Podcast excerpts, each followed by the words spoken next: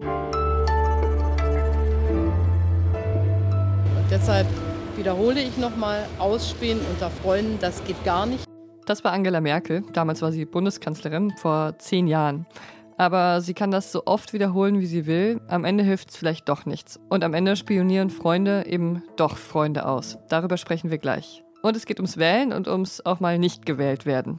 Danke übrigens, dass Sie uns heute als Ihren Nachrichtenpodcast gewählt haben. Und wir halten auch, was wir versprechen. Ich bin Pia Rauschenberger und der Redaktionsschluss für diese Folge ist heute ausnahmsweise wegen der spannenden Berliner Bürgermeisterwahl 17 Uhr.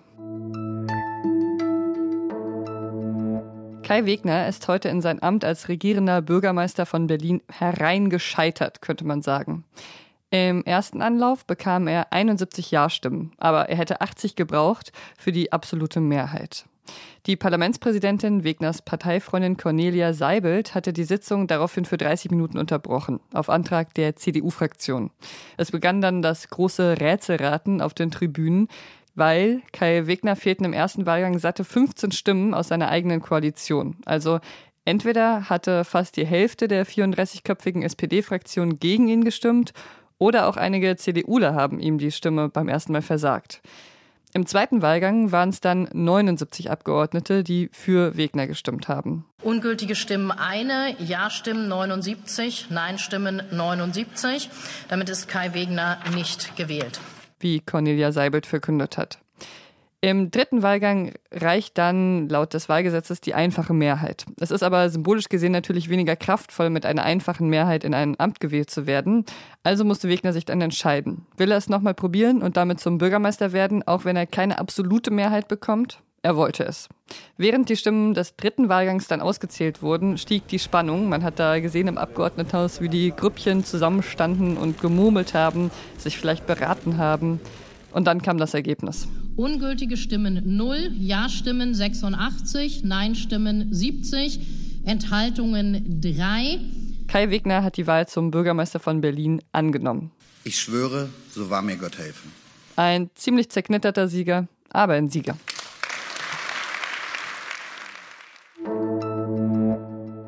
Ausspähen unter Freunden, das geht gar nicht. Das hat ja Angela Merkel 2013 gesagt, als damals bekannt wurde, dass der US-Geheimdienst NSA vermutlich ihr Handy abgehört hat. Aber damals, vor gut zehn Jahren, war da nicht Schluss mit dem Ausspähen der Verbündeten, der Freunde. Zehn Jahre später ist nämlich rausgekommen, die US-amerikanischen Geheimdienste haben womöglich vertrauliche Kommunikation der Bundesregierung überwacht. Also konkret heißt das, sie haben ein Treffen zwischen MitarbeiterInnen des deutschen Verteidigungsministeriums und einer chinesischen Delegation überwacht. Das ist jetzt erstmal nur ein Verdacht, der gerade aber von deutschen Sicherheitsbehörden überprüft wird. Und ein Grund für diesen Verdacht ist ein Geheimdokument der US-Behörden. Das liegt der Zeit und dem ARD-Magazin Kontraste vor. Und das ist ein Teil der Pentagon Leaks, also dieser Geheimdokumente, die vor kurzem der 21-jährige US-Analyst in einer Chatgruppe veröffentlicht haben soll. Ja, mein Kollege Holger Stark ist Chef des Investigativteams von Zeit und Zeit Online und kennt das Dokument auch. Hallo, Holger. Hallo, Pia, grüße dich. Worum geht es genau in dem Bericht?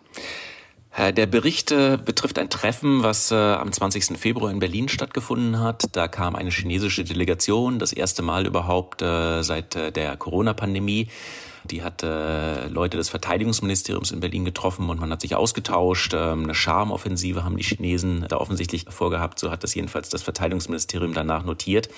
Das ähm, Brisante daran ist, dass das in einem Geheimdokument festgehalten äh, worden ist. Und zwar weder der Deutschen noch der Chinesen, sondern der Amerikaner. Und dieses Geheimdokument ist top secret eingestuft und mit einer Kennung Single Intelligence versehen. Äh, also sowas wie Abhörmaßnahme, Fernmeldeaufklärung könnte man auch sagen. Das heißt, ähm, die Amerikaner haben da offensichtlich Informationen ähm, aus der Überwachung äh, gewonnen und dann in dieses Dokument aufgenommen.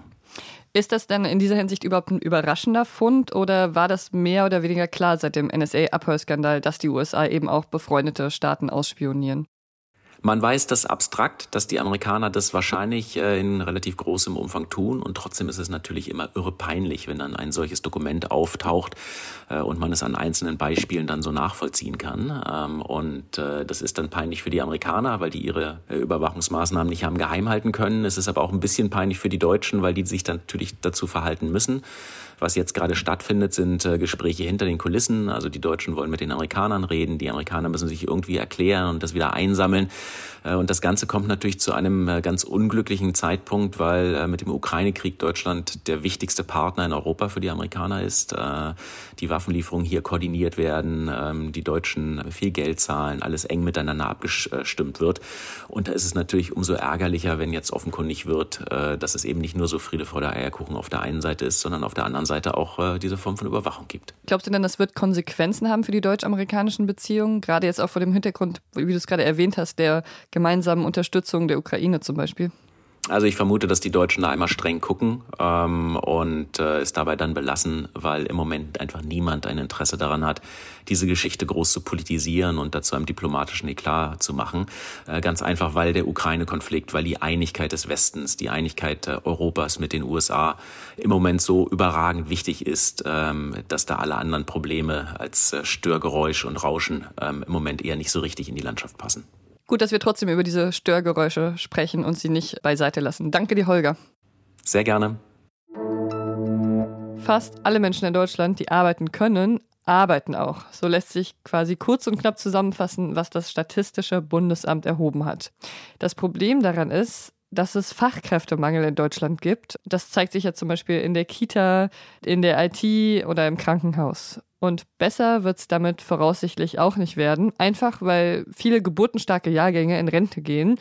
Ein Ausweg aus diesem Dilemma sind Fachkräfte aus dem Ausland. Und die Ampelkoalition will es Menschen aus anderen Ländern eben einfacher machen und attraktiver machen, nach Deutschland zu kommen, um hier zu arbeiten. Der Bundestag hat heute zum ersten Mal über das geplante Fachkräfteeinwanderungsgesetz debattiert.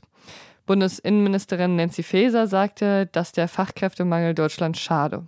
Es war leider ein Fehler, das lange zu negieren und das hat uns in Schwierigkeiten geführt und man spürt es auch an allen Ecken und Enden.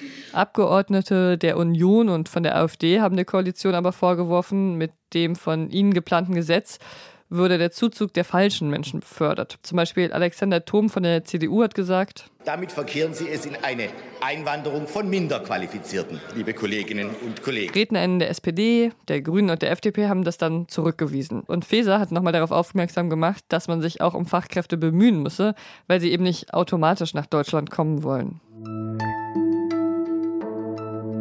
Was noch? Bei uns in der Was jetzt Redaktion ist heute ziemlich was los. Wir haben nämlich Gäste.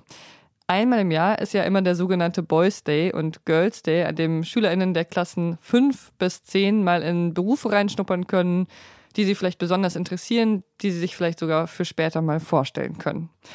Und zu uns ist heute Pius gekommen. Er ist zwölf Jahre alt und er geht in Strausberg zur Schule. Das ist in Brandenburg. Und er ist jetzt hier neben mir. Hallo Pius. Hallo. Du bist ja großer Podcast-Fan, habe ich gehört. Welche Podcasts hörst du denn am allerliebsten? Äh, ich höre mit meiner Mutter gerne den Podcast Feeling von Kurt Krömer, weil ich ihn sehr witzig finde, weil dort äh, oft äh, Comedians eingeladen werden. Kannst du sagen, was du an Podcast generell so magst? Äh, einfach die Unterhaltung, weil ich fahre oft Bahn zum Sport oder halt allgemein so und äh, Musik reicht mir irgendwie nicht als Unterhaltung. Also du brauchst was Inhaltliches. Ja, genau. Also dann viel Spaß noch, Pius. Ja, danke schön. Und das war unser Update für heute. Und es sind noch genau dreimal schlafen oder auch nicht schlafen, jedenfalls drei Nächte bis zum Sonntag, wo wir uns eventuell, falls Sie zum Podcast-Festival kommen, in Berlin sehen können. Falls Sie leider nicht zum Podcast-Festival kommen können, aber Sie trotzdem noch Frage an den Russland-Korrespondenten Michael Thumann loswerden wollen, dann können Sie uns die gerne schreiben. Und ich sammle sie und reiche sie ihm dann quasi höchstpersönlich auf der Bühne weiter. Was jetzt zeit.de ist unsere E-Mail-Adresse. Ich bin Pia Rauschenberger. Machen Sie es gut.